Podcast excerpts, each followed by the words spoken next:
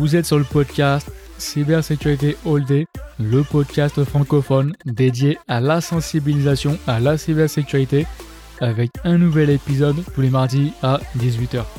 Je m'appelle Michael Vergon, je suis commercial dans la cyber depuis quelques années et depuis récemment dans une entreprise qui propose des solutions de CIEM, SOR et IEBA. N'hésitez pas à me contacter si vous souhaitez en parler.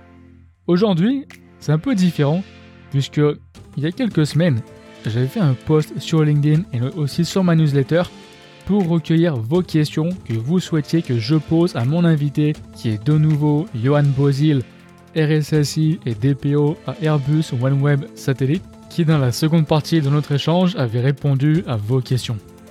Dépendamment de la date à laquelle vous écouterez ce podcast, sachez que jeudi 8 avril, je posterai sur LinkedIn et sur ma newsletter un message pour recueillir vos questions sur le thème du RGPD qui seront répondues par ma prochaine invitée qui est Florence Feignou qui est DPO et consultant en intelligence économique. Si c'est pas déjà fait, c'est pas pour vous ennuyer, mais vous savez que ça m'est très utile pour améliorer le podcast. Abonnez-vous, mettez-lui une bonne note. Aussi, souscrivez à ma newsletter et n'hésitez pas à me contacter sur LinkedIn ou à suivre la page également. Voici les réponses aux questions que vous aviez posées sur LinkedIn et dans ma newsletter. D'ailleurs, pour référence, vous trouverez dans la description de l'épisode le lien de mon post LinkedIn dont je fais référence. Bah écoute, on va passer maintenant sur la seconde partie. Et pour le coup, c'est cool tu que je puisse le faire avec toi parce que, comme je t'en parlais, ça c'est quelque chose que j'ai pas encore fait dans mon podcast, que je commence maintenant et qui est tenté, tu de de faire plus, on va dire, interagir les auditeurs avec le podcast. Comme je dis souvent, alors moi j'en apprends un tas, comme euh, ce dont on a parlé aujourd'hui, hein. j'en ai beaucoup appris, mais le podcast, il n'est pas euh, pour moi, il est euh, pour les auditeurs. Et donc on avait, hein, qu'on est ensemble, de recueillir des questions que les gens auraient aimé te poser et que je te poserai maintenant. Donc pour situer un petit peu ton profil hein, sur lesquels ces questions sont basées, donc il y avait quatre aspects que moi j'avais proposés donc l'angle de RSSI dans le secteur du spatial. Deuxièmement, euh, d'officier de réserve en cyberdéfense. Troisièmement, en fonction additionnelle de DPO et responsable sûreté industrielle. Et quatrièmement, de manière plus générale, euh, d'intervenant dans le domaine SSI auprès d'écoles d'ingénieurs et universités. Donc ça, c'était le contexte.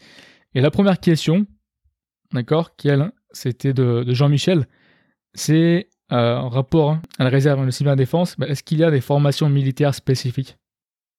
Alors, euh, bien sûr, mon propos, il va être euh, lié à, ma mission de réserviste opérationnel, pas en tant que militaire d'active, hein, on est d'accord? Mhm. à ma connaissance, pour moi, il n'y a pas de formation militaire spécifique dans la cyber. par contre, on va avoir des exercices militaires auquel on peut participer quand on est réserviste opérationnel. Euh, il y, a deux, y a deux gros exercices qui sont connus. Il y en a un qui est en, ce moment cette semaine là, qui s'appelle DEFNET. Euh, c'est très intéressant, c'est une coopération entre plusieurs services, etc. J'avais eu la, la grande chance d'y participer en 2019. C'était extrêmement intéressant. Euh, et après, il y a un autre exercice qui s'appelle le Lock Shield, euh, pareil, qui est sur. Euh, on est vraiment dans de la cyber, de l'attaque défense, Red Team, Blue Team, etc. Donc c'est assez spécifique et c'est, ça représente bien les, les besoins en termes de cyber que peut avoir l'armée. mais voilà, pas, à ma connaissance, pas de, de formation spécifique. Pourquoi? Parce mhm. que typiquement, et là je parle un peu en tant que dans ma fonction de correspondant régional, quand quand on va rechercher, quand l'armée va rechercher des profils pour faire réserviste opérationnel, typiquement, euh, l'idée c'est de prendre euh, ben, des civils qui ont une expérience, une connaissance, qui souhaitent s'engager, qui souhaitent mhm. servir la nation tout simplement, euh, et qui puissent apporter dans le monde ben, de, de l'armée en fait leur connaissance civile euh, on va avoir des gens qui ont fait de l'analyse de risque, des gens qui font du pen test dans leur entreprise. Et ces profils, en fait, c'est ces profils que l'armée euh, va chercher en tant que réserviste opérationnel. Alors, seconde question hein, de Melissa, qui demande comment envisager la sécurité des flux entre l'Union européenne et les États-Unis après euh, Schrems 2 sous l'angle du RSSI. Et ça, donc, ça fait hein, réflexion au Privacy Shield hein, qui a été invalidé l'année dernière en juillet. Tout à fait. D'ailleurs, c'est au passage, si tu peux, hein, s'il te plaît aussi, euh, par expliquer hein, en quoi consiste hein, déjà ce consistait plutôt ce Privacy Shield et donc expliquer bah, les impacts que ça a eu pour toi dans ta fonction et comment tu envisages le futur. Alors, je vais être très transparent sur le sujet et ça recoupe ce que je disais au début. Euh, aujourd'hui, j'ai pris cette fonction de DPO parce que le contexte de notre entreprise s'y prête, une petite structure, mais ce n'est pas mon expertise. Euh, forcément, euh, j'ai appris ce métier, mais je l'ai appris depuis deux ans, on va dire. Hein. Mhm. et aujourd'hui, je suis aidé. J'ai une adjointe qui est qui, a fait du droit du numérique, qui est juriste, qui a un, diplôme de juriste et qui est spécialiste là-dedans. Tous ces sujets, et c'est pour ça que la question, elle est orientée, euh, elle est sous l'angle du RSSI. Je ne vais pas vous mentir, en tant que RSSI, euh, tout, je ne l'envisage pas du tout. Hein. Je peux éventuellement l'envisager en tant que DPO, euh, voilà, puisque on est sur une entreprise franco-américaine, donc forcément on a des échanges avec euh, les États-Unis, etc. Euh, mais après voilà, dès qu'on va rentrer pour moi dans le domaine de l'expertise, j'ai toujours dit, il faut jamais s'inventer des compétences qu'on n'a pas. moi, mmh. je considère que là, on rentre dans de l'expertise. Euh, mon adjointe est super calée sur ce domaine, euh, connaissait le sujet, connaissait aussi le Shrem One, on va dire, euh, qui s'appelait pas 1 au début, mais euh, voilà, donc elle, c'est sa, c'est sa compétence en fait. Et clairement, elle, va s'intéresser pour l'entreprise, on va dire. moi, j'ai plutôt un rôle de DPO au sens, on va dire, chef de projet global, tu vois. Mhm. Euh, il y a un objectif à atteindre qui va être la conformité de l'entreprise au niveau RGPD. Pour faire cela, il faut des ressources, il faut établir un planning, euh, il faut mettre des jalons. Euh, il faut faire du lobbying des fois auprès de la direction pour augmenter les budgets, etc. Trouver des solutions à des problématiques. ça, c'est plutôt mon rôle de DPO. Après, dès qu'on va rentrer dans une expertise technique, je m'appuie, comme les gens peuvent faire, des fois sur le légal ou voilà sur des juristes. Ouais, d'accord. La question suivante, c'est d'un Gauthier et qui demande si c'est possible, hein, parce que bon, il y a sûrement, j'imagine, pas toujours, pas toujours pareil, mais en fait, si c'est possible de, décrire une journée type, une de tes journées type, s'il y en a, ou peut-être des journées type, on va dire, pour élargir un peu la question, euh, dans ton rôle. Euh, oui, oui. Euh, alors, c'est une semaine type, on va dire. Une semaine type. on va faire une moyenne comme ça. Une journée, c'est compliqué. Non, euh, euh, ce, ce, que je, nous, on est sur une petite entreprise, donc forcément, le DPO, le pardon, le RSSI. J'étais encore au DPO. Le RSSI a, a une une, une approche opérationnelle et aussi une approche de la, enfin, une fibre au niveau de la gouvernance de, de la SSI dans son entreprise. Euh, on va dire qu'une semaine où tout va bien, eh ben, j'essaye de, de, de, couper mon temps et de faire 50% euh, d'opérationnel, 50% de gouvernance. Une semaine où il y a beaucoup de, de demandes, de, mise en prod de nouveaux besoins, etc. Eh ben, voilà, on va très vite basculer vers 100% d'opérationnel et pas forcément de gouvernance, pas forcément d'aspect un peu fonctionnel. Euh, donc voilà, c'est pour ça aussi que il y a une équipe qui me qui m'aide hein, euh, mhm. aujourd'hui à voir euh, sur une tête euh, le poste de RSSI, de DPO et d'officier de sécurité, ça n'a pas de sens en fait. On ne peut pas une personne faire les trois métiers. C'est pour ça que j'ai une équipe qui me qui me qui me qui m'aide et qui fait un excellent boulot. D'ailleurs, je les salue au passage. et donc voilà. si on veut respecter ce que j'ai dit tout à l'heure dans ce qu'il fallait retenir de de, de mon approche de la SSI. Quand je disais il faut être réactif, euh, voilà, quand vous recevez une demande euh, d'un utilisateur ou euh, d'une personne qui représente une branche du business mhm. le lundi matin, moi je considère que je dois avoir traité toutes les demandes dans la journée en fait. Mhm. Donc typiquement, ça a un effet pervers, c'est que je passe beaucoup de temps sur, sur Outlook en fait je traite beaucoup de mails. Mais voilà, c'est un choix. Si tu reçois une demande le lundi et que tu la traites le vendredi, pour moi, c'est cuit. Tu, tu vas et mmh. après c'est un cercle euh, euh, vicieux en fait, tu vois, parce que tu prends du retard, etc. Donc forcément, oui, ça fait décaler euh, ben, d'autres choses. Si, si, tu veux être opérationnellement réactif, viable, eh ben oui, tu, tu décales de, de, la projection, je disais du fonctionnel, tu vois, comment, quelle, quelle va être ma roadmap sur l'année, est-ce que je cherche des nouvelles solutions techniques pour répondre à des besoins, etc. Voilà, le, la journée type va vraiment être liée à la vie de l'entreprise, j'ai envie de dire. Et tu vois, là, quand tu parles, hein, c'est de répondre aux, questions, aux demandes. Ça me fait penser à quelque chose. Et du coup, j'aimerais ton, ton opinion parce que moi, j'en parle, mais de point de fois, d'un point de vue extérieur, c'est pas moi qui y réponds. Moi, j'ai souvent, tu vois, que faut pas avoir peur, on va dire, de poser la question. C'est des fois, il y a un doute, admettons, euh, ah, oui, sais pas, c'est un email de phishing.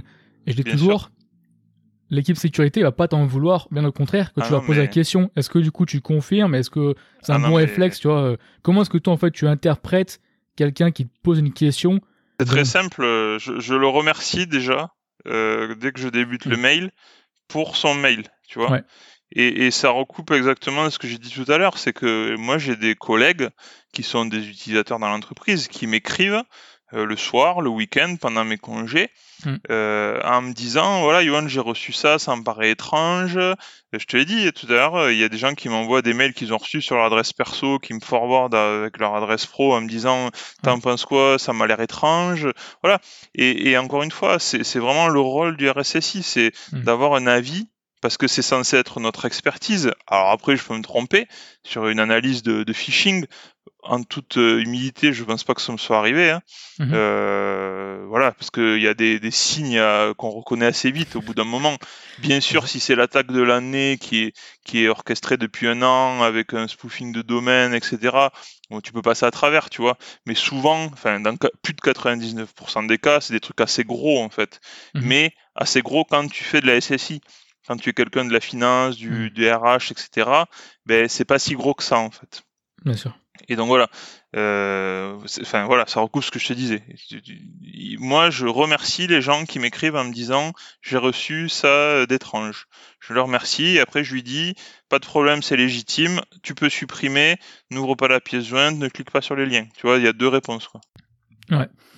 Mais voilà, je veux quand même effectivement en a avant, mais je veux quand même te reposer la question parce que je pense que c'est un bon message à faire passer, hein, de pas hésiter parce que bien au contraire bah toi tu vois ça comme un bon réflexe et des bonnes questions. Et tu vois qu'en fait ce que tu fais a un impact parce que les gens te posent des questions pour confirmer si oui ou non ils peuvent aller euh, euh, cliquer sur l'email ou pas quoi parce que parce que petite structure, parce que je prends le temps de faire ça. Non, mais voilà, si tu es une, une, entreprise de 10 000 personnes, le RSSI il répond pas euh, à tous les mails de phishing qu'ont reçus euh, les, employés, tu vois.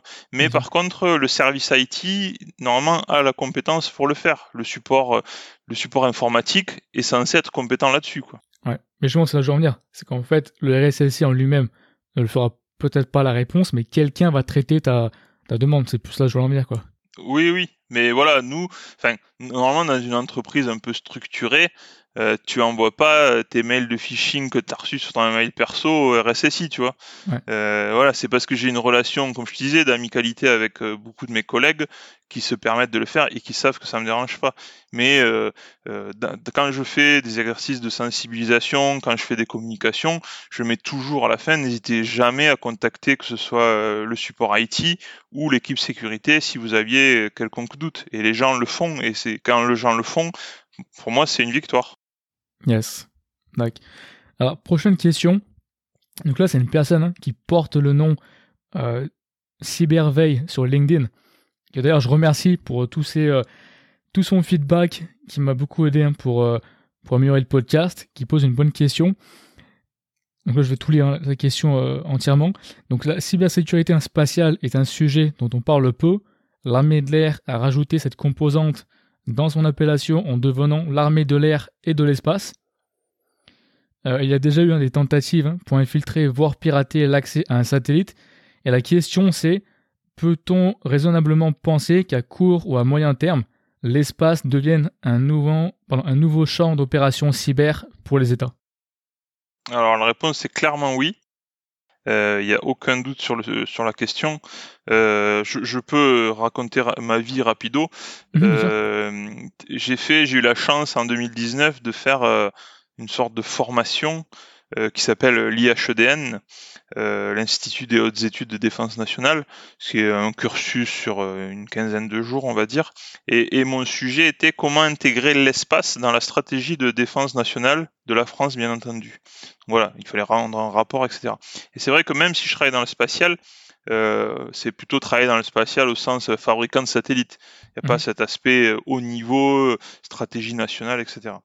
Et, et, depuis euh, cette formation en 2019, je dis formation, mais tu vois l'idée, euh, ben voilà, il y a eu la création du commandement de l'espace euh, à Toulouse, euh, qui est à Paris aussi. Il y a eu la transformation de l'armée de l'air en l'armée de l'air et de l'espace, comme le dit la personne. Et, et moi, j'ai appris pendant cette formation que si tu prends un pays, admettons la France, mhm. au niveau du ciel, euh, ben, il y a l'espace aérien qui appartient à la France, jusqu'à une certaine hauteur en fait, quelques dizaines hmm. de kilomètres je dirais. Euh, a contrario, si tu creuses dans le sol, euh, tout ce qui est sous la France jusqu'au centre de la Terre appartient à la France en fait. Hmm. Mais au niveau de l'espace, ce n'est pas vrai en fait. Dès qu'on a fini, dès qu'on est arrivé à une certaine hauteur, je ne sais, plus quel est le chiffre, hein, ça doit être quelques dizaines de kilomètres, et eh bien en fait on arrive dans le Far West. Et, et cette zone, l'espace, appartient à tout le monde en fait. Il hmm. n'y a pas de règles, voilà, tu peux pas, euh, euh, comme euh, quand tu vas dans les eaux d'un pays, etc., ça marche pas au niveau de l'espace. Et donc voilà, bien sûr, ça devient ben, un espace de, combat, en fait, un nouvel mhm. espace de combat. Il y a, enfin voilà, c'est pas des secrets, hein, il y a eu, dans la presse, on l'a vu, il y a eu des satellites espions russes qui se sont approchés de satellites militaires français, américains, etc. Et, donc voilà, euh, euh, aujourd'hui, c'est une réalité et on parle même de alors je vais pas arriver à le dire, militariser si euh, l'espace, tu vois, mettre des lasers, etc. sur les satellites. J'imagine que c'est des. Enfin, moi, j'ai pas de, de, connaissances là-dessus, hein, je...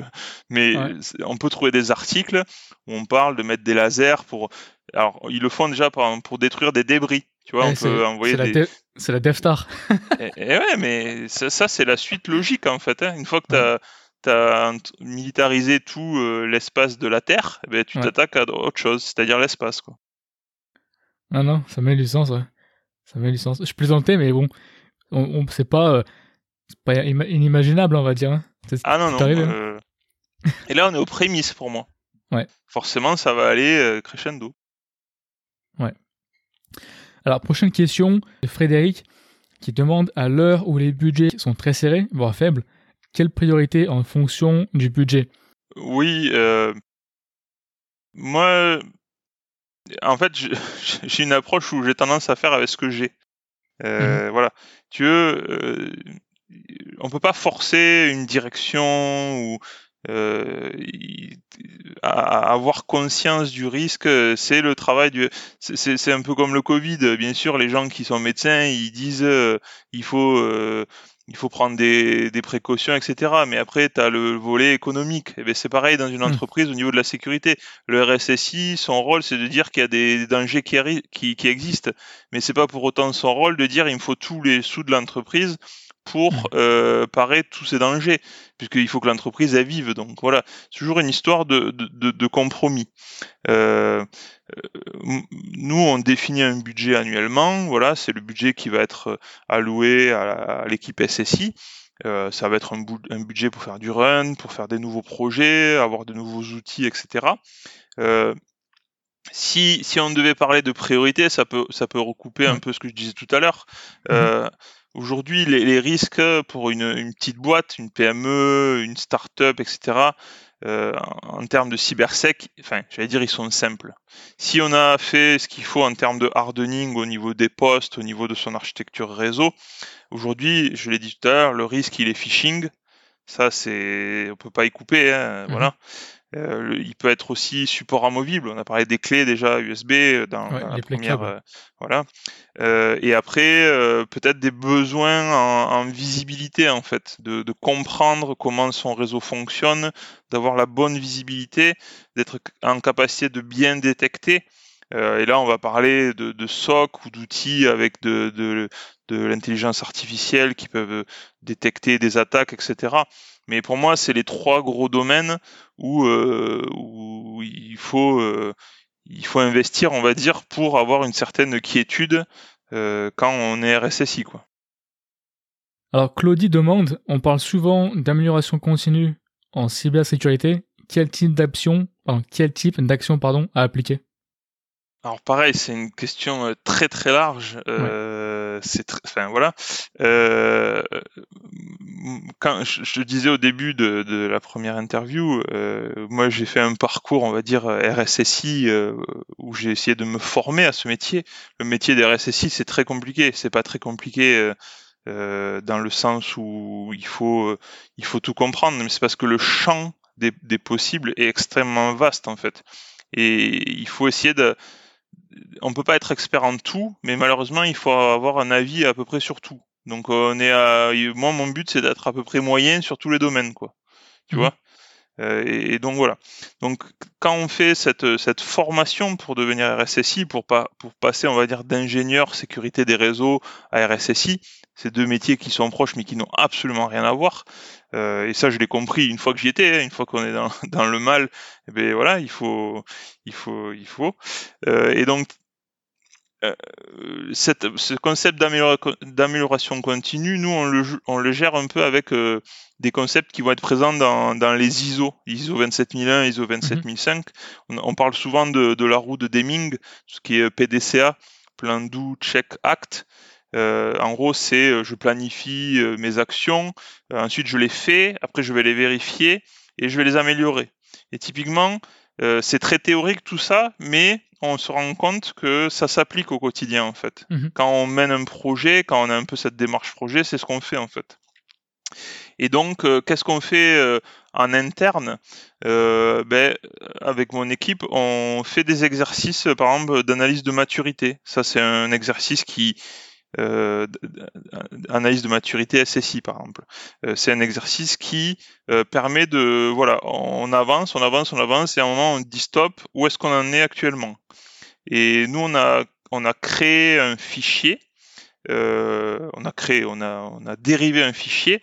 Typiquement, il y a un fichier qui est très connu, qui est le guide d'hygiène informatique de l'ANSI, qui prend 42 mesures en fait, que toutes toute entreprise pourrait ou devrait respecter. Mhm. Euh, et donc ce guide, on l'a matérialisé sous forme de fichier Excel avec les 42 mesures en question euh, qu'on a classé. Enfin, et, en fait, on s'auto-évalue là-dessus. Donc on met soit 0%, soit 25%, non, soit 0%, soit 33%, soit 66%, soit 100%. Sur les 42 mesures, avec euh, des poids en fait. Et je fais faire cet exercice ben, à la fois à des, entre guillemets, des non-sachants euh, et à des décideurs. Typiquement, euh, le DSI le faisait, moi je le faisais, euh, mon apprenti le faisait, euh, et quelqu'un qui travaille, qui travaille avec nous à l'IT, mais qui n'avait pas forcément une vision SSI, le faisait aussi.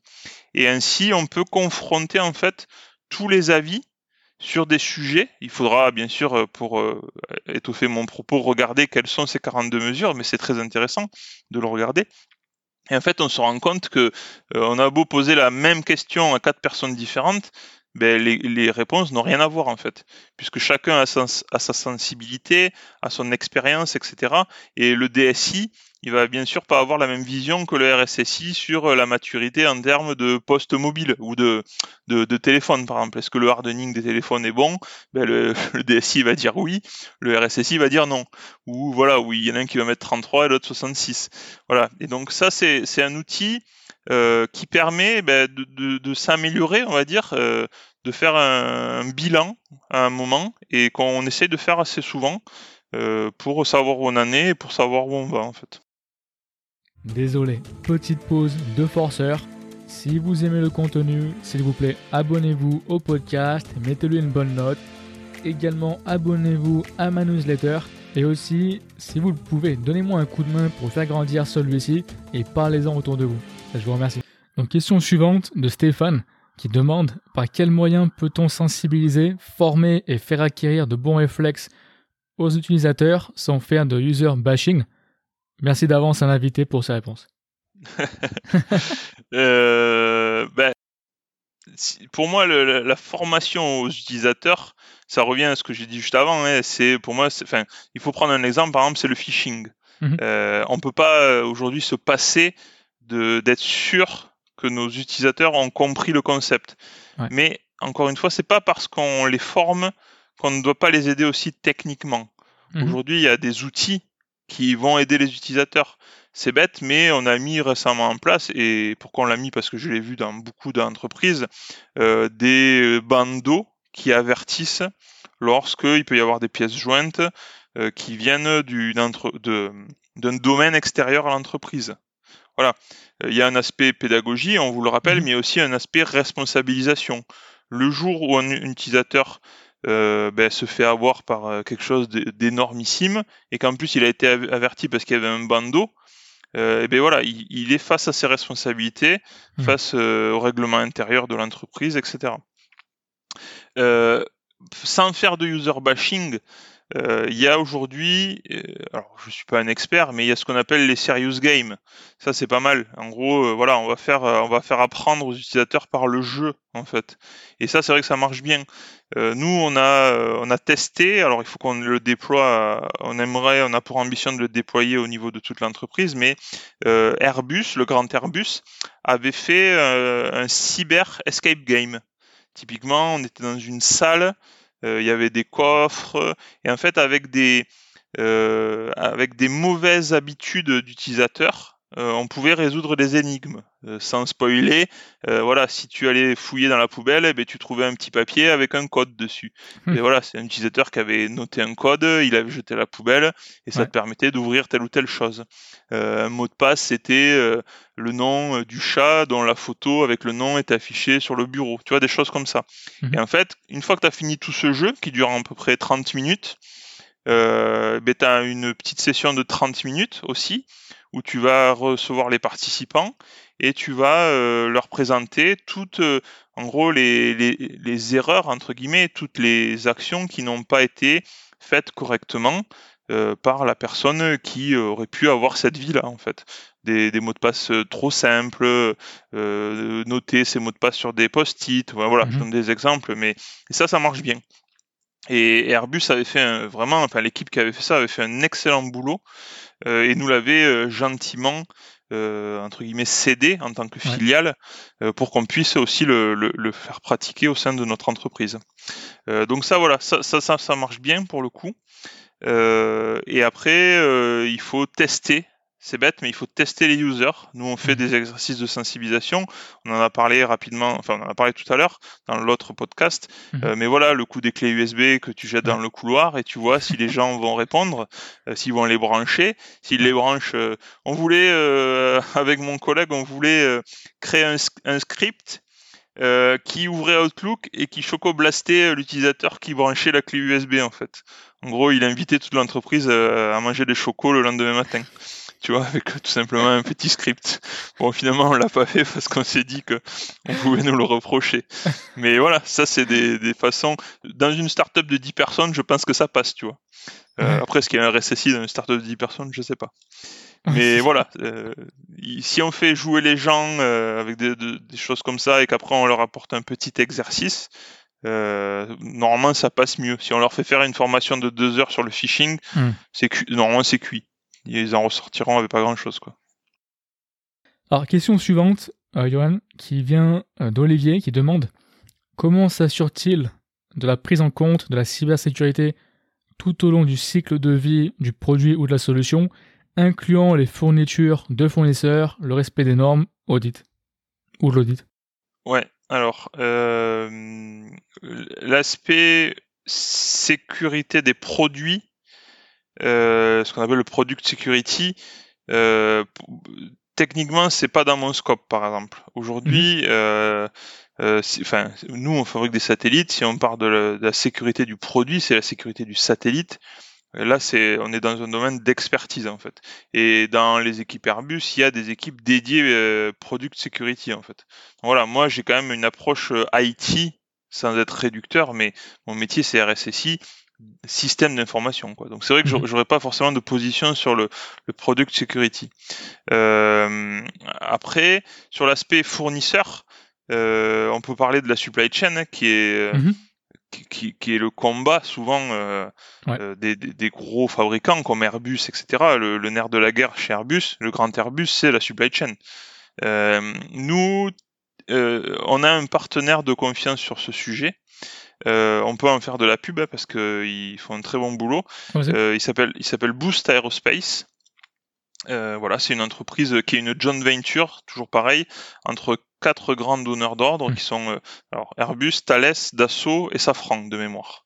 Voilà, c'est quand même une grosse structure, enfin grosse au sens où il y a eu des, des sponsors quand même reconnus, connus et reconnus. Mhm. Et en fait, cette entreprise a pour a pour mission de sécuriser la supply chain du monde euh, à la fois aéronautique et spatial. Euh, et donc, on travaille avec eux, euh, ben justement, voilà, pour identifier euh, l'ensemble de nos fournisseurs et pour leur permettre, euh, bien sûr, s'ils sont d'accord. hein, alors après, ça peut s'obliger entre guillemets par contrat, mais euh, pour leur permettre d'élever en fait leur niveau de, cy- de cybersécurité.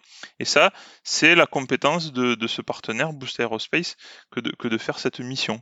Alors, bien sûr, parfois, on va avoir des fournisseurs mais qui vont presque avoir un, enfin pas presque, qui vont avoir un niveau de maturité supérieur au nôtre. Il y a Mhm. des très grosses boîtes euh, qui travaillent avec nous en tant que fournisseurs, mais bien sûr, quand on fait, euh, quand on a des dizaines ou peut-être des centaines de fournisseurs, euh, on a des petites entreprises aussi et qui ne vont peut-être pas avoir le, le- le niveau de maturité. Et on, en entend parler très souvent. Hein, les PME, il n'y a pas que les grands groupes qui sont attaqués. hein. Euh, Une PME qui prend un, crypto-locker, euh, normalement, elle met la clé sous la porte. hein, Hmm. Parce qu'elle peut tout perdre, en fait. Et dès qu'on perd la data, eh ben, c'est Hmm. fini, quoi. Bien sûr. Et tu vois, du coup, la, la dernière question pour finaliser notre podcast, enfin, celui-ci, je trouve, plus parfaite d'Arnaud qui demande euh, Bonjour, hein, vu les diverses activités de votre futur invité, ce dernier arrive-t-il à avoir une vie perso? Alors, euh, oui, après, euh, quand, pour moi, quand on a un travail intéressant, j'estime que j'ai la chance d'a- d'avoir un travail intéressant. Euh, c'est c'est pas une punition de bosser, Mhm. comme je disais. Voilà, si je réponds à un mail le soir, le week-end, pendant les congés d'un collègue qui a un doute sur un phishing, euh, je le fais parce que je le veux bien et parce que je considère aussi que ça fait partie de ma mission. Euh, donc c'est pas c'est pas une punition. Euh, pour euh, ce qui est de la vie perso, euh, j'en ai une. Et, et des fois, pour me changer les idées, ben, je vais euh, travailler euh, dans d'autres domaines encore. Euh, je peux raconter un peu ma vie, mais typiquement, oui. mon, mon père possède une entreprise de bois de chauffage, donc je- j'essaie de l'aider. Voilà, que ce soit au niveau du site web ou même des fois d'aller couper du bois. Pourquoi? Parce que euh, je ne sais pas si mes collègues RSSI se font également cette remarque. Après, il y a aussi l'histoire de la crise de la quarantaine, hein. mais euh, mais euh, on est dans des métiers qui sont très très difficilement palpables en fait. On est sur des, des, des, des concepts, voilà. Et Mm. quand on va couper du bois, et bien là pour le coup, ça devient très concret en fait. Tu vois, Ouais. on a vraiment la chaîne. Et dans la même idée, je me suis associé récemment. Euh, j'ai monté, euh, enfin, je me suis associé à une, une brasserie. On fabrique de la bière. On a un bar. euh, voilà, au nord de Toulouse, ça s'appelle les French Brasseurs. Et, et dans la même idée, voilà, ça, ça, ça, ça diversifie un peu l'esprit. Alors, ça reste toujours du travail quelque part, mais mais voilà, on, on reste dans du, c'est du côté perso, c'est du travail, mais de la vie perso en fait. Ah, c'est sympa. Et tu dis là, c'est quoi? C'est la brasserie, c'est quoi le nom? Les French, les French Brasseurs. Euh, Sur Toulouse, hein. ouais sur Toulouse, au nord de Toulouse, à Pêche-Beaunieu précisément. Et donc on va ouvrir prochainement. Alors bien sûr là, il y a, il y a actuellement Ah. la crise, la crise Covid, etc. Donc euh, on est en train de, de monter la brasserie pour lancer notre production. Et l'idée, c'est que avec euh, l'accord de mes associés, on puisse peut-être euh, dans les mois qui viennent euh, en faire euh, un endroit où on pourrait imaginer le mercredi soir peut-être faire un événement aussi euh, sécu, tu vois, avoir des gens qui viendraient euh, parler d'un sujet. Il y a souvent des meet-up qui se font euh, autour de la sécu, de la cybersécu. Et voilà, ça pourrait proposer, on pourrait proposer euh, au réseau toulousain qui le souhaite de venir partager une bière tout en discutant euh, boulot entre guillemets, mais autour d'une bonne ambiance. Quoi. Eh, c'est une super, super bonne idée. Faut que tu, me dises des fois que je mette l'adresse. Si tu sais déjà, je la mettrai. Avec grand plaisir. Merci. et bien sûr, mais c'est en plus, tu vois, les, ça serait bien de voir des auditeurs qui viennent te voir, tu vois, sur euh, eh, qui à ta rencontre. Tu connais, tu connais l'adresse déjà? Tu connais déjà l'adresse de. On le mettra euh, en commentaire. Ouais, ouais, on mettra. Ouais, bien sûr. Non, mais c'est cool. ouais, c'est cool. Bah écoute, en tout cas, je te remercie hein, beaucoup, hein, Johan. C'était vraiment super intéressant. Vraiment, j'ai apprécié que tu aies pris le temps. C'était vraiment, euh, vraiment super. Ouais. Ben, c'est moi qui te remercie. Euh, j'avais regardé les premiers où, enfin, on a eu cette conversation où c'est vrai que moi, je, je viens pas pour le coup vendre quelque chose. J'ai pas cette fibre. voilà, euh, je, je, viens raconter une histoire entre guillemets et je sais que la démarche te plaisait aussi. Mmh et si tu as d'autres RSSI, je serais ravi euh, d'écouter leur, leur, leur vision aussi de ce métier pour pour voir voilà les, les, points où on se retrouve, les choses où, où, ça diffère justement, et pour pouvoir aussi évoluer. Et je pense que ça peut être intéressant. Enfin, c'est ça forcément intéressant pour moi parce que voilà sur LinkedIn, chacun met des commentaires, des choses comme ça. Mais si quand on commence à raconter sa façon d'appréhender le métier, etc., ça peut ça peut apporter quelque chose. Quoi. Non, non, et bien sûr. Et d'ailleurs, tu vois, ça me permet de faire une transition, hein, faire un petit bout de la pub hein, pour un prochain podcast justement avec euh, Jean-Paul Joannani, hein, qui est également RSSI, avec qui on va parler tu vois, en fait, de la gestion du temps d'un RSSI et les relations entre les RSSI et les DSI. Donc tu vois, ça, ça tombe bien. Très intéressant. je serai le premier à écouter. C'est ça. je t'en parlerai. Bah écoute, hein, je te remercie, euh, C'est moi. J'espère que vous avez aimé le contenu de cet épisode. Si c'est le cas, s'il vous plaît, abonnez-vous au podcast, mettez-lui une bonne note. Et si vous souhaitez plus de contenu additionnel chaque semaine, sachez que j'ai une newsletter. Vous trouverez le lien dans la description de l'épisode. Aussi, s'il vous plaît, aidez-moi à faire grandir le podcast en en parlant autour de vous. Vous pouvez aussi suivre la page LinkedIn Cybersécurité All Day et m'envoyer une demande de connexion à Michael Virgon. Dans tous les cas, je vous remercie et puis passez une bonne semaine.